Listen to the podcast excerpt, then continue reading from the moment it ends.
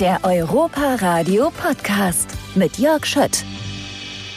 Florian Bowe, erstmal herzlich willkommen hier im Europa Radio. Sie sind, und jetzt sage ich es einmal richtig und Sie achten drauf, dass ich es auch wirklich richtig sage, also Food and Beverage Manager in den Hotels des Europa Park, vor allem aber für zwei zuständig, die wir auch alle kennen, ne? Genau. genau. Das eine ist das äh, Hotel Colosseo und das andere seit diesem Jahr dann noch das Hotel Bayrock. Jetzt habe ich natürlich gedacht, wenn jetzt jemand kommt wie Sie, Florian, dann bringt er mir jetzt gleich mal eine Flasche Champagner mit und auch so einen kleinen Teller mit Essen. Jetzt bin ich natürlich, jetzt kommen Sie mit leeren Händen. Mit jetzt leeren ist schon mal Händen, natürlich ja. ein schwieriger Start. Ne? Äh, fragen ja. es viele, wo haben Sie denn jetzt was Leckeres noch mit dabei oder äh, fragt es doch nicht jeder? Ja, das, das, das wäre natürlich clever gewesen von mir, ja, aber unsere Bestände sind natürlich der aktuellen Situation im Moment äh, etwas runtergefahren. Ja, deswegen habe ich da leider nichts dabei heute. Aber ich finde es ein tolles Aufgabengebiet, muss ich sagen, Herr Bobe, weil äh, das ist sowas, ja, da fühlen sich doch gleich viele Leute wohl, wenn einer sagt, guck mal, ich habe was mit Essen und Trinken zu tun. Das machen doch auch viele Leute einfach gerne.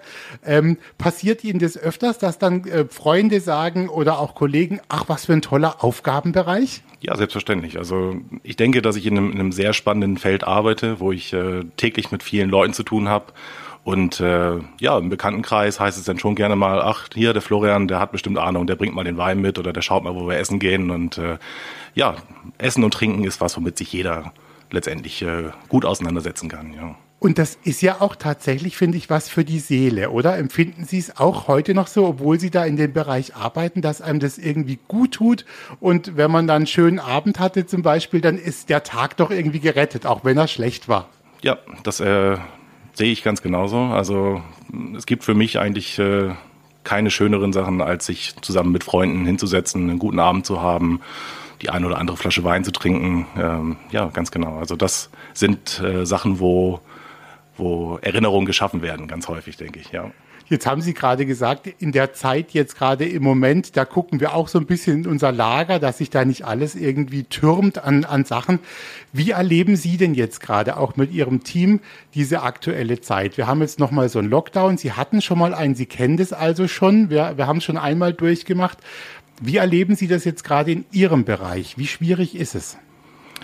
Ja, man kann natürlich sagen, dass die Hotellerie und Gastronomie wahrscheinlich die am härtesten getroffene Branche ist äh, momentan. Von daher sind die Auswirkungen natürlich gravierend. Ja. Wir haben mehr oder weniger von heute auf morgen ähm, wieder die Leute in den Urlaub geschickt, ja, und Überstundenabbau. Wir sind diesmal ja nicht in die Kurzarbeit gegangen und ähm, aber das lief ja binnen weniger Tage. Ja, muss man den Leuten erklären, gut, äh, liebe Kollegen, jetzt ist erstmal für vier Wochen hier das Licht aus und die Küche kalt. Ähm, ja, das ist natürlich äh, schwierig, da den Leuten ins Gesicht zu schauen. Kurz vor Weihnachten, ja, da sind äh, ja viele besorgt, aber ähm, auch da kann man auch wieder von Zuversicht sprechen, weil wir arbeiten ja in einem sehr gesunden Unternehmen und wir sind äh, ja frohen Mutes, dass das ja wirklich eine sehr begrenzte Zeit nur ist diesmal wenn Sie auch von Ihrem Team sprechen und auch äh, von den Mitarbeitern, um wie viele Menschen geht es da jetzt zum Beispiel auch in Ihrem Bereich, mit denen Sie normalerweise auf jeden Fall täglich zu tun haben? Ja, das sind äh, schon gut 200 bis 250 Mitarbeiter in den zwei Häusern. Ja, das geht wirklich von der von der von der Spülkraft äh, über die Kellner, Köche. Ja, da ist also Barleute, da ist einiges dabei. Ja. Wie ist es denn eigentlich gerade die Situation? Das hört man ja auch immer wieder. Es ist immer so ein Auf und Ab, aber es ist auch nicht so ganz leicht, ne? wirklich Leute zu finden. Man muss auch schon so ein bisschen über die Grenzen hinweg gucken und schauen, ähm, wo finden wir unsere Mitarbeiter auch. Also der Markt ist ziemlich, sagt man, glaube ich, gesättigt, auch bei uns in Deutschland. Ne? Ja, das äh, war, ich sag mal, vor der Corona-Krise ähm, war das sehr deutlich zu spüren. Also da mussten wir bis weit nach Osteuropa und darüber hinaus mussten wir dann wirklich schauen, dass wir da Leute rekrutiert bekommen. Ähm, deutsche Fachkräfte ganz schwierig zu bekommen, aber gut, am Ende des Tages liegt es dann auch an uns, mit den Leuten, die dann gerne zu uns kommen, zu arbeiten und die dann auch auf das Level zu bringen, dass sie hier unseren äh, Service dann auch am Gast rüberbringen können. Ja. Was glauben Sie, was überzeugt dann doch auch viele zu sagen, ich komme in den Europapark? Was bietet der vielleicht auch für, für Mitarbeiter oder einfach auch so von der Atmosphäre, was man vielleicht woanders dann gar nicht so findet? Es muss ja auch was geben, was definitiv für uns spricht, ne? Ja, definitiv. Also äh, ich sage immer, dass die Europapark-Hotels sind im Prinzip wie ein, wie ein Schiff an Land. Ja, das heißt, man kann im Prinzip unter äh, mit mehreren tausend Gästen, die jeden Tag wechseln, arbeiten. Ähm, ist ein riesiger Apparat, der dahinter steht. Ja, man kann also wirklich von der kleinsten Bar bis hin zur größten Gala-Veranstaltung alles machen. Es ist vor allem die Vielfalt, die die Mitarbeiter hier bei uns erleben und ähm, natürlich auch ganz viele Goodies. Einfach, dass man in seiner Mittagspause mal eben in die Blue Fire sich einsetzen kann und dann äh, losfährt, ja, und dann wieder frisch geföhnt zum Dienst erscheint sozusagen. Ähm, ja, das sind also ganz tolle Sachen. Ja. Es ist eine besondere Atmosphäre. Wenn Sie mal in Ihren eigenen Worten erklären, wenn Sie Ihren, Ihren Freunden sagen, was Ihr Aufgabengebiet hier ist, was, was machen Sie eigentlich? Was erklären Sie denen dann? Was, was ist so ein, so ein Tag für den Florian Bowe hier im Park? Also ich habe mir jetzt mittlerweile so einen Satz zurechtgelegt, um das relativ einfach und schnell zu erklären. Das ist eigentlich überall da, wo jemand was zu essen oder zu trinken in die Hand nimmt, da stehe ich denn äh, unter anderem dahinter. Natürlich noch mit einem, einem, großen Team und auch mit ein paar Führungskräften noch über mir, aber grundsätzlich äh, bin ich dafür verantwortlich, dass die operativen Abläufe in den Hotels funktionieren. Ja, wir sind in der Planung von Veranstaltungen, Dienstplanung, äh, Warenwirtschaft, ja, also Kontrolle der Zahlen gehört natürlich auch dazu. Ohne das geht's nicht. Und ähm, ja, es ist extrem vielseitig. Ja, aber auch Gastgeber sein, also wirklich da sein, Leute begrüßen, ähm, auch ein Gesicht sein für das Haus oder für das jeweilige Haus oder auch für das Unternehmen. Und ähm, ja, es gibt da eigentlich nichts, was äh, nicht auf einen zukommen kann. Ja. Das ist eigentlich ein tolles Stichwort, weil Sie sagen Gastgeber sein. Was würden Sie denn jetzt auch mit Ihrer jahrelangen Erfahrung sagen, auch wenn Sie selbst irgendwo hingehen? Was muss denn ein guter Gastgeber können? Was muss der vielleicht auch ausstrahlen, damit sich die Gäste wohlfühlen? Ja. In der Gastronomie sehe ich das so, dass man nichts machen kann ohne Passion. Ja, also wenn man jetzt äh, Leuten sagen würde, Mensch, du musst äh, du musst äh, am Wochenende arbeiten, du musst auch an Feiertagen arbeiten und so weiter, dann ist das jetzt erstmal nichts, wo die Leute Hurra schreien. Aber es gibt so einen gewissen Prozentanteil an Leuten, die sagen, oh Mensch, toll, ich finde das super, für Leute da zu sein. Ähm, einfach, ja, Leuten eine gute Zeit zu bereiten. Ja, und ohne Passion funktioniert das nicht. Und äh, ja, man muss natürlich seine Gäste auch kennen. Wir wissen eigentlich relativ genau, wer hier so bei uns im Haus ist. Ja, wir kennen unsere französischen Gäste, unsere Schweizer Gäste, Gäste aus der ganzen Welt, wo wir uns natürlich auch dementsprechend gut darauf vorbereiten können, was wir mit denen machen. Ja, aber es ist äh, ja freundlich sein, nett sein, den Leuten so ein bisschen das Gefühl geben, als wenn sie zu Gast bei Freunden sind. Ja.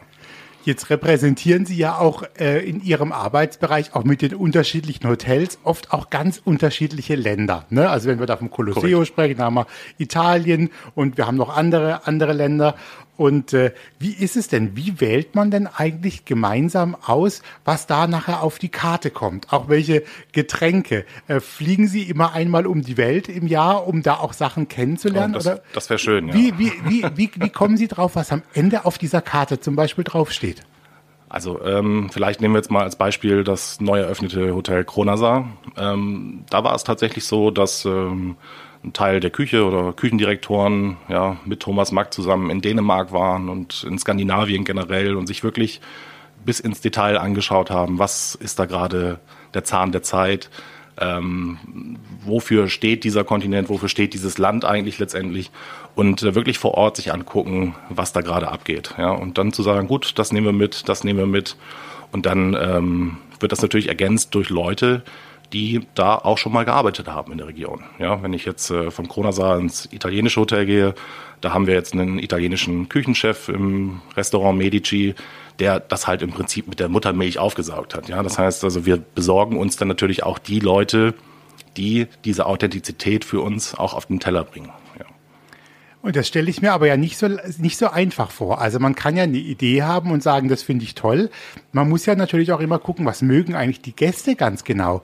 Wie knifflig ist das denn? Also kriegt man das sehr schnell mit, wenn man eben merkt, okay, die Pizza mögen die Leute jetzt nicht, die lassen wir dann wieder weg. Oder wie ist vielleicht auch so ein Lernprozess dann nachher? Ja, also das, das kriegen wir auf jeden Fall schnell mit, wenn wir merken, oh, das Gericht wird leider nicht so bestellt oder da kriegen wir vielleicht ein Feedback, dass die Leute sagen, oh, das war jetzt ein bisschen außergewöhnlich, ja. Mhm. Dann schauen wir natürlich, dass wir das gegebenenfalls ein bisschen anpassen, aber wir versuchen uns schon da unserer Linie treu zu bleiben ähm, und auch unsere Küchen immer mit einer gewissen Internationalität zu paaren. Also es ist meiner Meinung nach fast unmöglich, in irgendeins unserer Restaurants zu gehen und dann nichts auf der Karte zu finden. Ja. Jetzt ist es ja so, wir haben jetzt gerade von diesen, diesen Ländern gesprochen und jedes Land hat ja auch so seinen Reiz. Jetzt haben Sie ja auch so ein bisschen die Erfahrung auch von den eigenen Häusern hier. Gibt's eine, äh, sage ich mal, ein Land, eine Richtung, von der Sie sagen, das ist schon so ein bisschen was Besonderes. Da habe ich selbst auch immer noch Spaß dran, da was Neues zu entdecken, dass Sie vielleicht auch öfters mal noch überrascht? Ja, also da könnte ich wahrscheinlich nochmal das Hotel Kronasar nehmen. Ja. Ähm, Sie müssen sich vorstellen, wir sind hier in Südbaden, ja, wo die Kulinarik ja so ein bisschen zu Hause ist auch, ja, im Dreiländereck mit der Schweiz und Frankreich. Und auf einmal fangen wir hier an, dann das Möhrebröt zu servieren. Ja, das finde ich dann schon interessant, oder dass wir da die größte Aquavit-Sammlung Deutschlands unsere nennen können. Ähm, das sind Sachen, die wir dann auch erstmal kommunizieren müssen, sicher. Ja, also wo wir den Leute an die Hand nehmen müssen und sagen, so, jetzt schauen Sie mal, jetzt gibt's hier Smörrebröt und ne, da ist Matjes drauf und ne, das für mich als Norddeutschen ist das super. Aber ähm, für den Südbadener oder unsere Gäste aus der Schweiz oder Frankreich brauchen wir da sicherlich ein bisschen mehr Erklärung, ja. Also das ist spannend, dass Sie sagen, also die Leute müssen manchmal mit der Nase draufgestoßen werden, dass man sagt, probier doch mal oder wie ist es? Ja, ganz genau, ganz genau.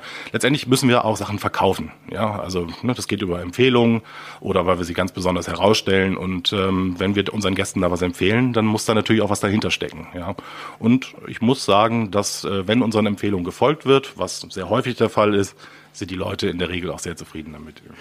Was sind denn Ihrer Meinung nach oder Ihrer Erfahrung nach, muss man ja schon sagen, so Dinge, die auch immer gehen? Was sind denn eigentlich so Klassiker bei uns in den Hotels, von denen Sie sagen, das essen die Leute einfach gern. Das wird so oft am Abend bestellt, da, da wissen wir, da können wir nichts falsch machen. Ja.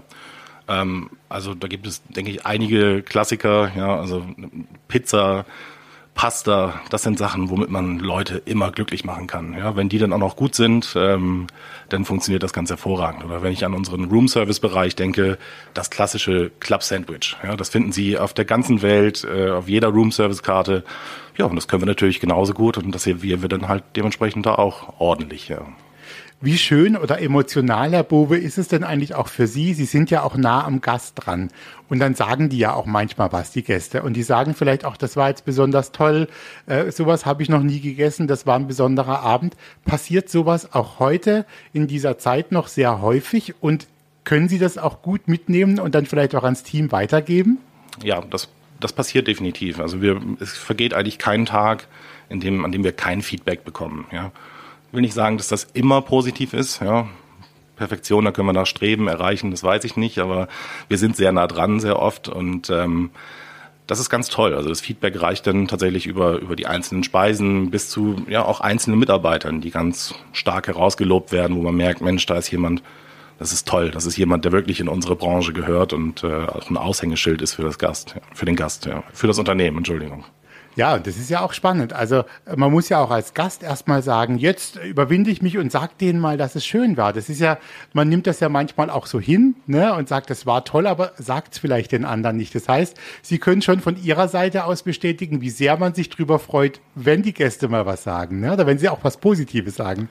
Ja, also ein, ein persönliches Wort ist eigentlich äh, das beste Feedback, was wir kriegen können. Ja, wir müssen uns natürlich auch damit auseinandersetzen, dass wir mit sozialen Medien leben heutzutage, ähm, wo dann auch gerne mal was drinsteht. Das kann auch ganz toll sein, aber das kann natürlich auch ganz oft mal in die andere Richtung gehen. Und ähm, ja, als Gastronom wünscht man sich dann halt einfach, dass man einfach direkt angesprochen worden wäre, ja, dass man dann auch mal erklären kann, warum machen wir gewisse Sachen so. Das ist zum Beispiel jetzt zu der Zeit ist das ganz aktuell, dass wir eigentlich einen sehr hohen Erklärungsbedarf haben bei den Maßnahmen, die jetzt gelten und wie wir die umsetzen und warum wir das halt machen müssen. Ja. Aber ich glaube, die Leute äh, lernen ja auch und man akzeptiert das dann und weiß, dass man nur das, das Beste will eigentlich ne, für die Leute.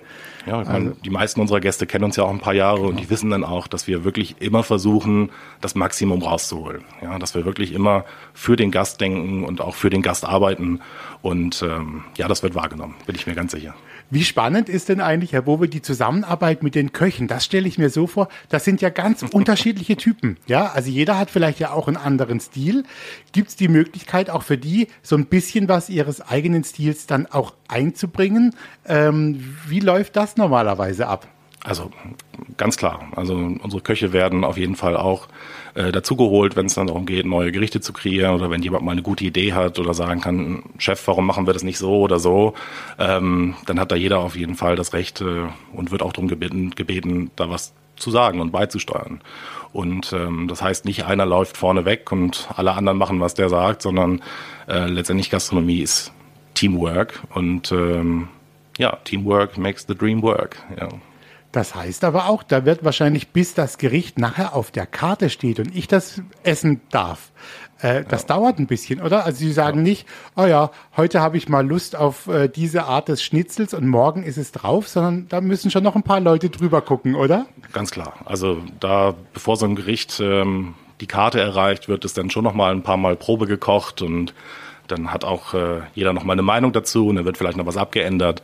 Und dann geht es auch natürlich darum, dass wir sowas vernünftig planen müssen im Sinne von Bestellung, ja, Einkauf, dass wir die Ware dann auch dementsprechend da haben und nicht nach zwei Portionen sagen müssen, so, das war's für heute, ja, kommt morgen wieder. Ähm, ja, also das ist auf jeden Fall ein Prozess, ja man kann ja manchmal, wenn, wenn Dinge so ein bisschen her sind, auch über Sachen dann schmunzeln. Würden Sie im Nachhinein sagen, dass es auch mal ein Gericht gab, wo, wo, wo alle dann irgendwann mal gesagt haben, nee, also das, das nehmen wir irgendwie nicht oder dann gemerkt haben, das kommt jetzt irgendwie gar nicht gut an? Oder haben Sie so ein Erlebnis noch gar nicht gehabt, weil das wirklich schon so gut vorbereitet war? Genau das. Also ich kann mich jetzt wirklich nicht erinnern, dass wir da mal so ein Gericht hatten, was uns dreimal am Abend um die Ohren geflogen ist. Ähm, das, das kann eigentlich nicht passieren. Dafür sind im Vorfeld schon genug Leute da, die da eine relativ dezidierte Meinung zu haben und ähm, ja, dass sowas eigentlich ausgeschlossen ist.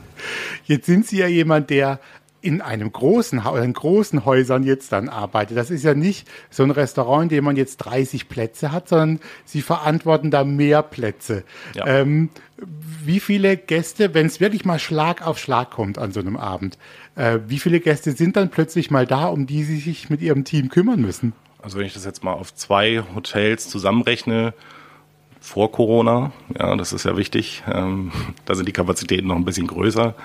Dann äh, sind das also insgesamt fünf Restaurants, wo wir dann gerne mal an so richtig schönen Tagen 1600, 1700 Gäste verköstigen. Ja, und da sind die Bars noch nicht mehr mit reingerechnet. Ja.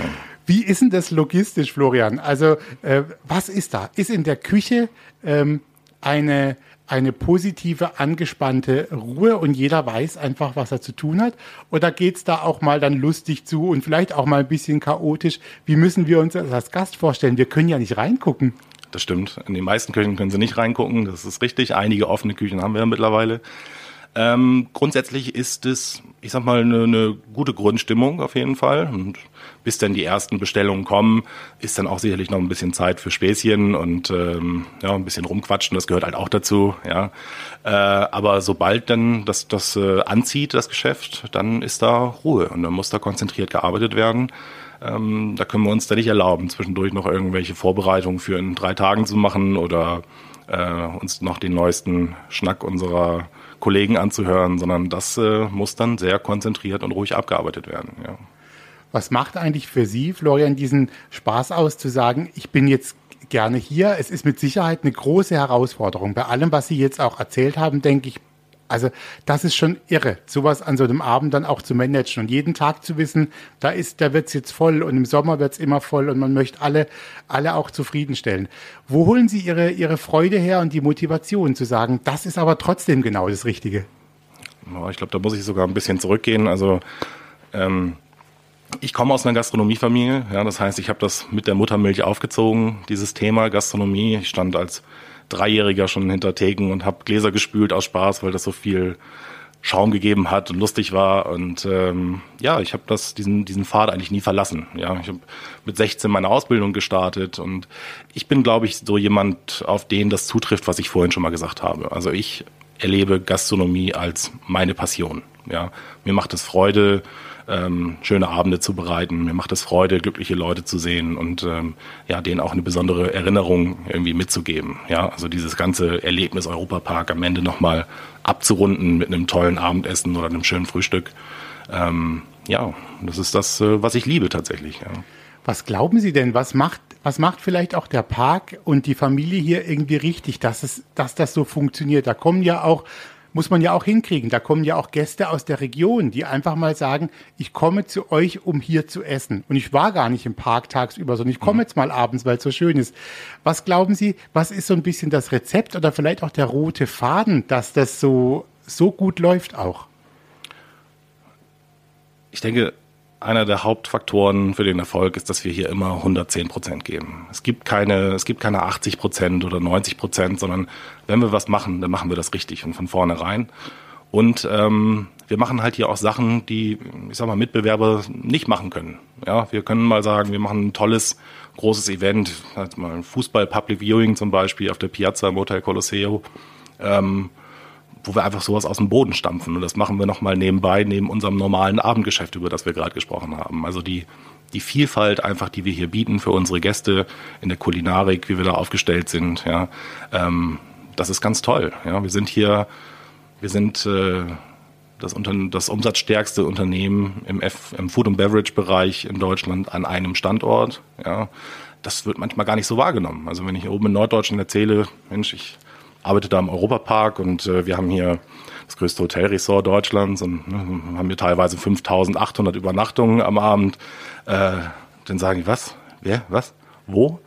Dann sage ich, ja, da unten Rust bei Freiburg, ja. Und dann muss man das den Leuten nochmal erklären, die den Europapark halt nicht so kennen. Aber wenn sie dann alle mal hier sind, und das haben die letzten Jahre auch gezeigt, ähm, dann staunen die Leute. Ja, auch die Branchenkenner kommen zu uns und sagen, Mensch, was ihr hier macht, das äh, das sehen wir woanders nicht. Ja. Also es ist ein, ein, besonderes Umfeld einfach, ja. Vielleicht eine Frage noch. Ich finde das immer so spannend und denke immer, meine Güte, wo kommen jetzt eigentlich die ganzen Lebensmittel her? Und wie funktioniert das am Ende, die Tomate, die jetzt der Koch braucht, auch wirklich dann bei ihm ist? Dieser logistische Aufwand. Ähm, da müssen Sie da auch durchblicken oder gibt es da Gott sei Dank ganz viele Kollegen, die da auch noch ein Händchen mit drin haben? Also da gibt es Gott sei Dank ganze Abteilungen, die sich um sowas kümmern. Ähm, natürlich müssen unsere Köche auch Waren bestellen. Und in den letzten Jahren haben wir da auch ganz tolles äh, ganz tolles System und eine super Struktur aufgebaut, ähm, so dass wir auch, äh, ja, ich sag mal, gut gefüllte Lager haben, nicht zu voll, nicht zu leer. In der Regel geht uns hier nichts aus und ähm, haben wir vor ein tolles Zentrallager, wo wirklich äh, Sachen gut verwaltet werden, wo man auch relativ kurzfristigen Zugriff noch drauf hat und ähm, ja, das ist eine, eine spannende Aufgabe, ja, mit so vielen Lieferanten aus der Region, aber auch, auch ne, aus Europa oder weltweit. Ähm, das alles unter einen Hut zu bringen, da gehören aber einige Leute dazu. Ja. Letzte Frage noch, Florian Bobe. Wie muss für Sie ein schöner Abend sein in einem Restaurant zum Beispiel, damit Sie sich dann nachher auch wohlfühlen? Was, welche Komponenten braucht er, dass er gut ist? Ja, das ist äh, relativ einfach, würde ich sagen. Ähm, also ich brauche nette Leute um mich rum. Ja, alleine essen gehen kann man machen, macht aber keinen Spaß. Ähm, ich brauche Gastgeber, also keine Leute, die nur was an den Tisch tragen, sondern die mir auch einen schönen Abend bereiten, ja, die was vermitteln, die mir auch vielleicht noch was beibringen, wenn ich mal eine Frage habe.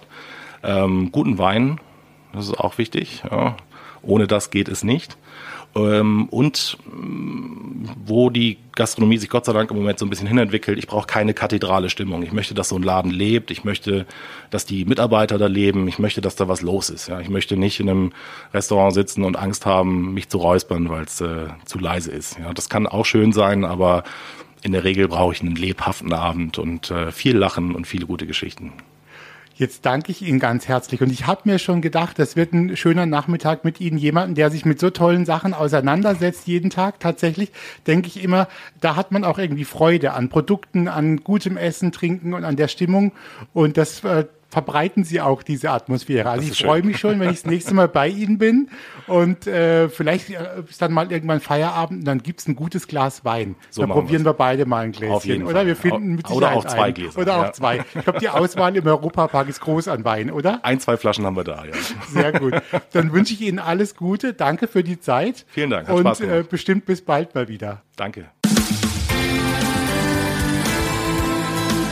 Der Europa Radio Podcast mit Tanja Schiffers und Jörg Schött.